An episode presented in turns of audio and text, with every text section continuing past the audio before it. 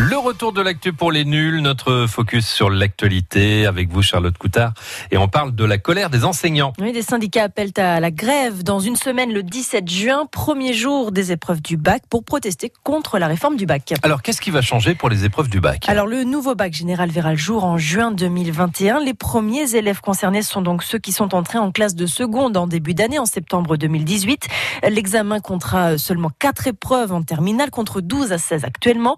Les candidats devront plancher sur une épreuve de philosophie, deux enseignements de spécialité que les élèves auront choisis, et puis un grand oral d'une vingtaine de minutes. En plus des épreuves, toutes les notes de l'année compteront. Oui, il y aura des épreuves communes au sein des établissements et un contrôle continu avec les notes des bulletins scolaires. Franchement, quel est le but de cette réforme? Alors, cette réforme est basée sur les propositions du directeur de Sciences Po à Lille. Ce politologue estime que le bac est devenu un examen trop lourd et trop cher à organiser, trop lourd également pour euh, les candidats incités au bachotage.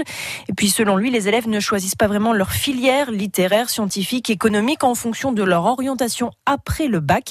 Le bac S est par exemple devenu la série privilégiée pour les meilleurs élèves, amateurs de maths ou de sciences ou pas. Ou pas.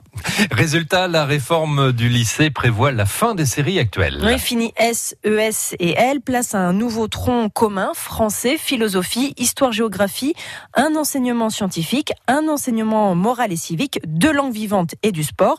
Et puis les élèves choisiront donc deux spécialités, deux spécialités euh, par exemple art, euh, biologie, écologie, géopolitique et sciences politiques, numérique et sciences informatiques. Bon, je vous pose quand même la question, pourquoi cette réforme du bac ne plaît pas? Alors, les lycéens auront le choix entre 12 spécialités, mais les établissements ne pourront pas les proposer toutes. Euh, parents d'élèves et syndicats dénoncent des inégalités territoriales selon la taille du lycée et la ville. Euh, sur les 12 spécialités, le ministre de l'Éducation nationale, Jean-Michel Blanquer, a promis de faire en sorte que les élèves aient un large choix dans leur établissement ou à proximité. Mais on ne pourra pas ouvrir une spécialité pour un ou deux élèves, prévient Philippe Vincent, le secrétaire général du syndicat des chefs d'établissement. Il va donc y avoir des inégalités entre les élèves. c'est ce que pense euh, Frédéric Rollet, le secrétaire général du syndicat d'enseignants SNES-FSU. Selon lui, dans les lycées prestigieux et les lycées de centre-ville, vous trouverez quasiment l'intégralité des spécialités. De l'autre côté, les lycées de petites villes, de périphérie et ruraux auront une liste de disciplines bien plus réduite, selon lui. Même sentiment pour la FCPE, la Fédération des parents d'élèves.